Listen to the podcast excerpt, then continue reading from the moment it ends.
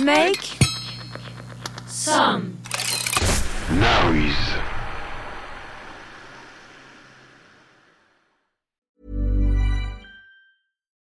Millions of people have lost weight with personalized plans from Noom, like Evan, who can't stand salads and still lost 50 pounds. Salads, generally, for most people, are the easy button, right? For me, that wasn't an option. I never really was a salad guy. That's just not who I am. But Noom worked for me. Get your personalized plan today at Noom.com. Real Noom user compensated to provide their story. In four weeks, the typical Noom user can expect to lose one to two pounds per week. Individual results may vary. Ryan Reynolds here from Mint Mobile. With the price of just about everything going up during inflation, we thought we'd bring our prices down. So to help us, we brought in a reverse auctioneer, which is apparently a thing. Mint Mobile unlimited premium wireless. Ready to get 30, 30, bit to get 30, bit to get 20, 20, 20, bit to get 20, 20, bit to get 15, 15, 15, 15 just 15 bucks a month. So, Give it a try at mintmobile.com slash switch. $45 upfront for 3 months plus taxes and fees. Promo rate for new customers for limited time. Unlimited more than 40 gigabytes per month slows. Full terms at mintmobile.com. I'm Sandra, and I'm just the professional your small business was looking for. But you didn't hire me because you didn't use LinkedIn jobs. LinkedIn has professionals you can't find anywhere else, including those who aren't actively looking for a new job but might be open to the perfect role, like me. In a given month, over 70% of LinkedIn users don't visit other leading job sites. So if you're not looking on LinkedIn, you'll miss out on great candidates like Sandra. Start hiring professionals like a professional. Post your free job on linkedin.com/people today. Derrière Derrière l'objectif. l'objectif.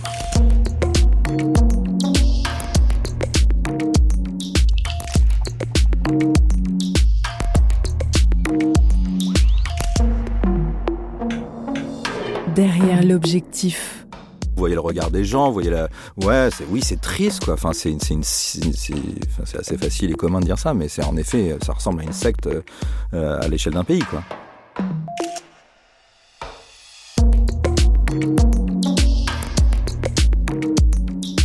Le journaliste Benoît Chaumont commence sa carrière à iTélé, la chaîne d'info de Canal+, puis il intègre l'agence Kappa où il travaille sur l'émission Dimanche Plus avant de devenir grand reporter pour le célèbre programme L'effet papillon dans lequel il présentera notamment le Dictature Tour. Benoît Chaumont réalise désormais des documentaires, il est également rédacteur en chef chez Maximal Productions pour l'émission C'est dans l'air diffusée sur France 5 derrière la caméra de Benoît Chaumont, qui a réussi, non sans mal, à voyager en Corée du Nord. On est en octobre 2015, euh, c'est bientôt les 70 ans du parti unique nord-coréen.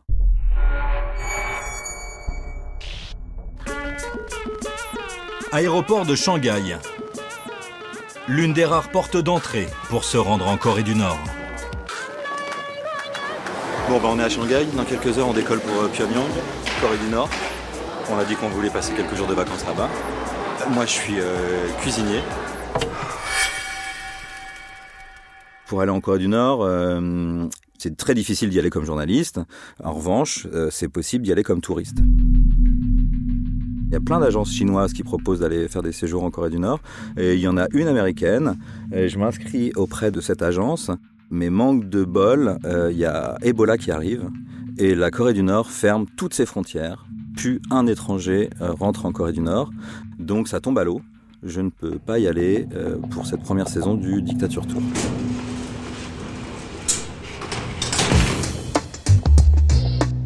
Mais pour la deuxième, je retente ma chance. Et là, ça marche et, euh, et- j'y vais. euh. Donc, euh, ces agences de voyage, elles proposent plusieurs formules, soit euh, 3-4 jours, euh, soit euh, une semaine dans une station de ski euh, dans les montagnes nord-coréennes, soit le grand tour de 3 semaines où on visite euh, toute la, Corée du Nord. Et moi, euh, je serais bien resté plus longtemps, mais, euh, compte tenu du budget et du format de, l'émission, on, décide de, partir 5 jours pour précisément donc ce défilé qui devait célébrer les 70 ans du Parti unique.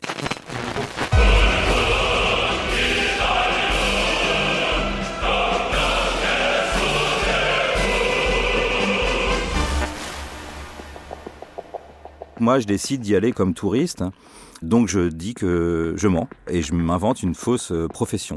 Je dis que je suis euh, cuisinier à domicile euh, et que voilà, je, je, je, je prépare des banquets pour des mariages, des bar mitzvahs, des fêtes.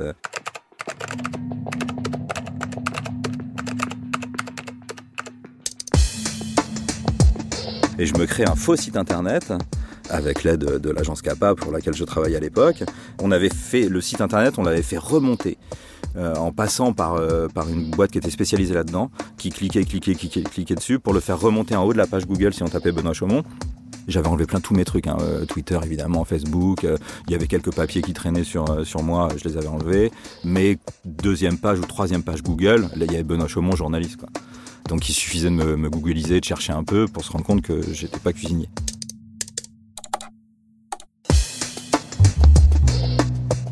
Donc on crée un faux site internet avec ma photo. On fait une séance photo dans le restaurant à côté de, l'agence où je pose avec un tablier dans les cuisines. Il y a même une page euh, demande de, de devis. Euh, Enfin, euh, le, site est plutôt crédible. Il était tellement crédible que bah, j'ai eu des demandes de devis. J'ai des gens qui m'ont demandé, si je pouvais leur, préparer leur banquet.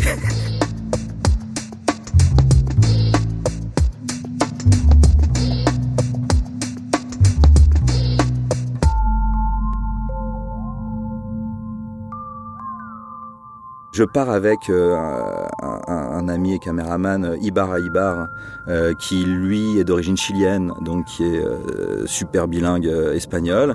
Et lui, on s'était dit qu'il serait pro- professeur d'espagnol.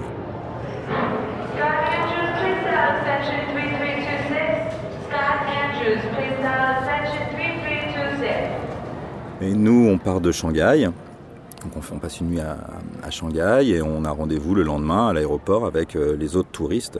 Donc on se retrouve à l'aéroport de Shanghai avec, avec Ibar, on- sans avoir trop dormi évidemment, c'est quand même un peu, un peu flippant, hein, un peu stressant. On a rendez-vous à la porte d'embarquement et là on retrouve tous les autres qui vont nous accompagner. Donc on a un couple de, Suédois, il y a une, euh, une, une jeune Russe, euh, un Américain, et euh, voilà, on prend l'avion. Alors euh, bon, l'avion, faut savoir que c'est quand même des, des- des très très vieux avions et que la compagnie euh, nord-coréenne, qui est la seule, hein, évidemment, euh, c'est la pire du monde parce que personne va contrôler dans les avions. Enfin, elle fait pas partie de, personne peut aller voir s'il y a le niveau de sécurité, de confort. Donc, euh, elle est, elle est super mal classée et, euh, ça se vérifie parce que l'avion était très très vieux. Et euh, donc c'est voilà, euh, vous dites merde, ce serait con quand même euh, d'aller en Corée du Nord et d'avoir un crash d'avion quoi.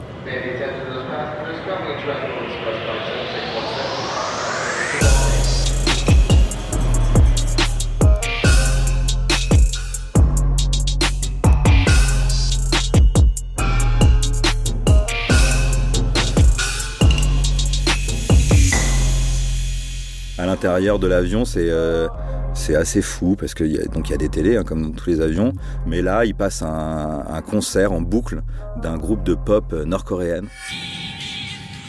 Mais vraiment pendant les, les, les, les deux heures et demie, trois heures de vol quoi. Et euh, il y a des magazines, mais c'est que des magazines nord-coréens. Donc à la gloire de, de- des dictateurs quoi. Ils vous donnent un- une petite fiche à remplir.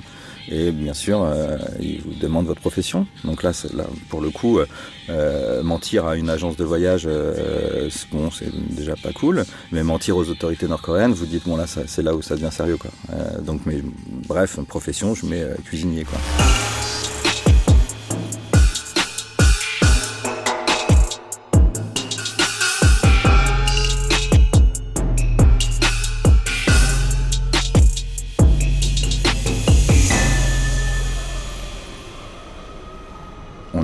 À Pyongyang et là c'est le moment du passage de la douane. Et là je suis devant le, le garde-frontière qui est dans ce costume nord-coréen qu'on a tous vu, qui est déjà assez flippant. Et euh, je lui tends mon passeport et euh, il regarde le passeport, il regarde la photo, il me regarde, il regarde le passeport, il regarde la photo, il me regarde, il regarde le passeport, il regarde la photo, il me regarde. Non, bah, je comprends qu'il y a un problème. Et euh, il appelle appelle quelqu'un au téléphone, il parle en coréen donc je comprends rien. Et il y a un mec qui sort d'un bureau, je comprends être son chef quoi. Ils discutent tous les deux et après ils me disent euh, dans un anglais approximatif, euh, va chercher ton sac. Il y avait le tapis roulant qui était pas trop loin derrière. Va chercher ton sac et reviens. Et là, ils me font attendre. Je sais pas ce qui se passe. Je ne comprends pas, quoi. Et ça dure, ça dure. Je pense que ça dure un quart d'heure, 20 minutes, mais, mais bon, pour moi, ça dure 6 heures, quoi. A 6 ans même. T'as ton, ton rythme cardiaque qui s'emballe, euh, et tu te dis, euh, faut pas que ça se voit, sinon là, ils vont peut-être euh, se dire qu'il y a un problème. Tu essaies de bien respirer avec le ventre, tu t'appliques, tu, tu vas, tu te concentres. Et le- le type à la frontière vient me voir et me dit euh, en fait il y a un problème sur votre euh, visa parce que le numéro de- du passeport sur le visa n'est pas le même que sur votre passeport. Et alors là, j'ai une fulgurance dans ma tête. Je me souviens que j'avais envoyé un, un passeport il y a un an avant pour partir et qu'entre-temps j'avais fait mon, le dictature tour, donc j'avais été en Tchétchénie, en Iran, euh, j'avais été au Pakistan pour faire un autre sujet, j'avais été à Gaza, donc j'avais un passeport qui ressemblait plus à celui d'un agent secret ou d'un journaliste que d'un cuisinier, quoi. C'était euh, chelou. Donc euh, j'ai décidé de le, de le déclarer perdu et d'en refaire un autre pour qu'il soit vierge. J'ai appelé l'agence de voyage en disant j'ai perdu mon passeport, voilà le nouveau, quoi. Sauf que, manifestement, ils avaient déjà fait la demande aux autorités nord-coréennes un an avant. Ils n'ont pas fait la, modification. Donc, il y avait un visa avec mon vieux passeport et mon nouveau passeport. Là, je leur dis, je l'ai perdu. Euh, Je crois même me souvenir que je, leur dis, ouais, euh, je, me suis fait voler dans le métro. Vous savez, chez nous, il y a de l'insécurité, on se fait beaucoup voler les choses. Et, euh, donc, je me suis voler mon passeport et j'ai changé. Vous n'avez sûrement pas le bon, quoi. Et ils réfléchissent et finalement, ils font, bon, bah, c'est bon, allez-y,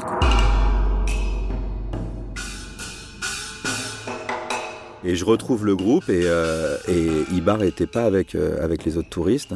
Il arrive et il me dit ça fait 20 minutes que je suis aux toilettes tellement j'avais peur. Et il s'était enfermé parce qu'il avait peur qu'on lui pose trop de questions, que les guides lui posent trop de questions. Et, euh, voilà, donc on, j'entre en Corée du Nord.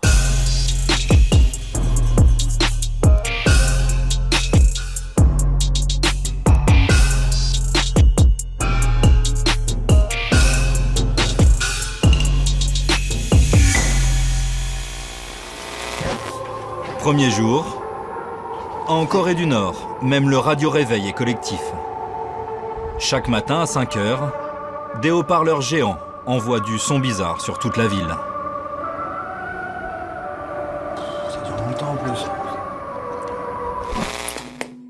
Le programme de la journée, c'est euh, on va à tel endroit euh, de 10h à 11h, on mange à tel endroit, euh, on déjeune à tel endroit, on va faire ça l'après-midi, on fait ça le soir, nous, et après ils nous redéposent à l'hôtel et vous restez dans votre chambre. Il n'y a pas zéro liberté quoi.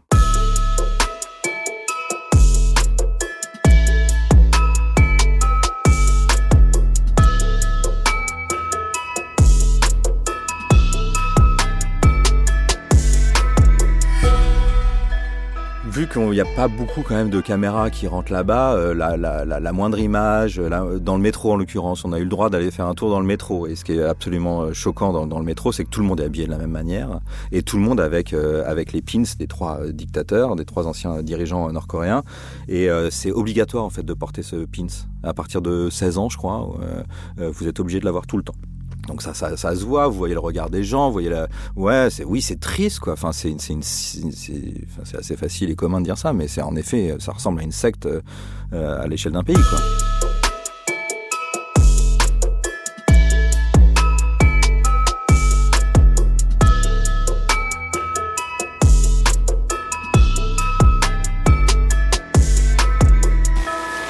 Début du circuit organisé, ou plutôt du circuit surveillé. Avec nous, deux guides, ou plutôt deux gardes, qui ne nous lâchent pas d'une semelle. Nous ne voyons que ce qu'elles veulent bien nous montrer.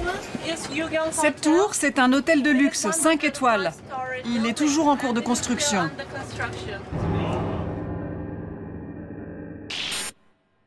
Il s'est passé un- quelque chose d'intéressant un, un soir avec ces, avec ces deux guides. C'est que euh, on buvait un, un verre avec les autres touristes et les deux guides au bar de l'hôtel. Et en fait, ces deux guides, quand on y pense, elles font partie des très très très rares Nord-Coréens qui euh, ont un contact avec l'étranger. C'était deux femmes en l'occurrence qui se présentent comme guides touristiques, mais elles sont autant rattachées au ministère du tourisme que qu'au ministère de l'intérieur et des renseignements.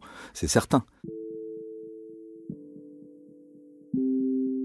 Mais donc elle parle anglais et elle, rencontre des étrangers.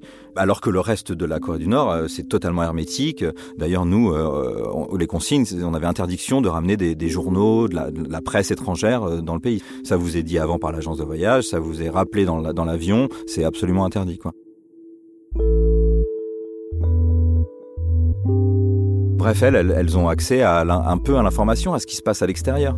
Et il y a une des deux guides qui, euh, pendant qu'on buvait un, un verre, commence à nous poser des questions sur, euh, sur Obama, qui voulait en savoir un peu plus sur Obama, qui était curieuse. Mais immédiatement, l'autre l'a regardé, l'a fusillé du regard et lui a fait comprendre qu'il fallait qu'elle arrête tout de suite. Parce que même elles, elles n'ont pas le droit de poser des questions sur ce qui se passe à l'extérieur.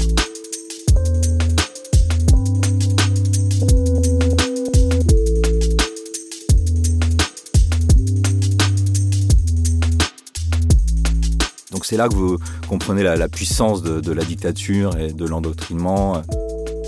Euh, Et en plus, elles sont deux, à mon avis, pour ça. C'est-à-dire que, euh, évidemment, il y en a une qui surveille l'autre pour pas qu'elle dérape ou, euh, qu'elle tente quoi que ce soit.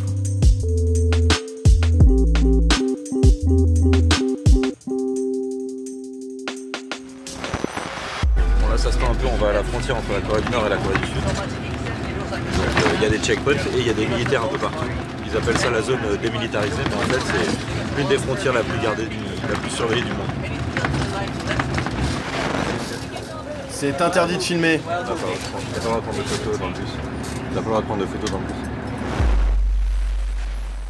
Parce qu'on est allé à Pyongyang, mais on a pu aussi, euh, ils nous emmènent à la frontière euh, avec la Corée du Sud, qu'ils appellent la zone démilitarisée, mais en fait c'est l'une des zones les plus militarisées du monde, euh, avec, euh, je crois, un banc, un banc d'un kilomètre, un banc de terre d'un kilomètre où il y a des mines. euh, Enfin, c'est impossible à traverser. Bon, ça, les gens connaissent. hein. Mais bon, bref, pour aller là-bas, c'est à deux heures de route de, de Pyongyang, donc on traverse un peu les campagnes, quoi. Et là, on voit, on voit quand même ce qui s'y, ce qui s'y passe, quoi. Donc, on voit, oui, on voit des, on voit des Nord-Coréens, des paysans nord-coréens dans, dans les champs euh, qui travaillent à la main, qui n'ont pas, pas d'outils. euh, On, on se rend compte de la pauvreté de, du, du reste du pays. Pyongyang.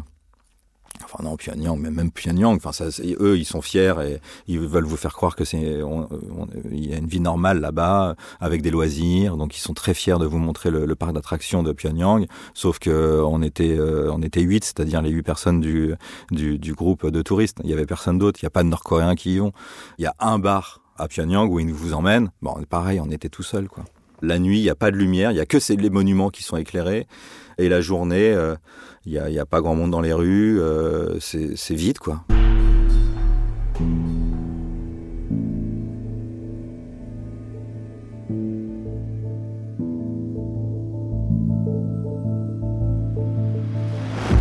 Vous filmez mon visage?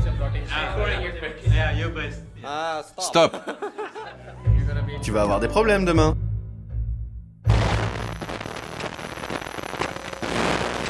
On a eu quelques moments où, euh, on, a cru qu'on s'était fait démasquer. Déjà très rapidement, Ibar, qui était avec moi et qui filmait avec un petit appareil photo, il filmait avec un petit appareil photo, mais il est pro, donc euh, ses gestes sont précis. Il fait des entrées de chant, des sorties de euh, donc, euh, donc les guides, elles, se sont dit quand même, c'est bizarre. En plus, Ibar, il prenait du recul avec le groupe, enfin, il est des plans larges, des plans serrés. Donc en fait, c'est vrai que si vous faites un peu gaffe, vous pouvez vous poser des questions. En l'occurrence, il y en a une qui est venue le voir en lui demandant pourquoi il faisait tout ça. Quoi. Et il a réussi à la retourner en lui disant qu'il était passionné euh, de photographie et, et d'images et que c'était quand même tellement rare de venir en Corée du Nord qu'il voulait ramener euh, le maximum d'images pour sa famille. Là, ils ont été flattés. Enfin, elles ont été flattées. Elles se sont dit ah bon, bah c'est sympa, d'accord, continuez. Sauf que deux jours plus tard, on a eu un autre euh, moment où on a eu euh, quand même assez peur. C'était pour le déjeuner. Comme à chaque fois, on, ils réservaient des restaurants pour nous. Et, euh, et d'habitude, on mangeait les touristes ensemble et les, guides et, euh, et parfois d'autres autorités locales qui étaient là euh, sur une autre table. Ils nous laissaient tranquilles. Mais ce, midi, ce midi-là, les deux guides viennent nous voir avec Ibar et, nous disent non, non, vous ne vous mettez pas à cette table, vous venez avec nous à côté. Avec elle, plus d'autres mecs que je ne connaissais pas. Et là, très vite, elle commence à nous poser, ils, enfin tous commencent à nous poser des questions sur nos métiers respectifs. Donc moi, cuisinier, ah ouais, d'accord, sympa, qu'est-ce que vous faites? C'est quoi votre plat préféré? Qu'est-ce que vous réussissez le mieux? Comment ça marche? Le business en France, c'est bien. Et, euh, et alors moi, je, je, voulais pas faire le trop le malin euh, parce que j'étais pas très, j'y connaissais rien. et, euh, et, donc, euh, je préférais faire un peu le, le timide et pas rentrer dans, dans la discussion quand je répondais, mais j'allais pas plus loin, quoi. Et euh, mais heureusement, euh, Ibar, qui lui est absolument génial, quand, quand son tour est arrivé sur son, sa profession de prof d'espagnol, il s'est mis à leur faire un cours de euh, d'accent espagnol. Pourquoi euh, en Espagne on a cet accent? Pourquoi au Chili on a cet accent? Pourquoi à Cuba on a cet accent espagnol? Mais à chaque fois en le mimant, euh, avec plein d'énergie. Et ça a duré une demi-heure. Il, il arrêtait pas, il parlait. Un peu, il était rigolo. Et a priori ça aussi, je pense, c'est- même certain. Elles avaient elles avaient des doutes sur nous à ce moment-là. C'est pour ça qu'elles ont voulu déjeuner avec nous et nous poser des questions. Et voir s'il y avait une petite faille. Et grâce à Ibar, on a réussi à s'en sortir.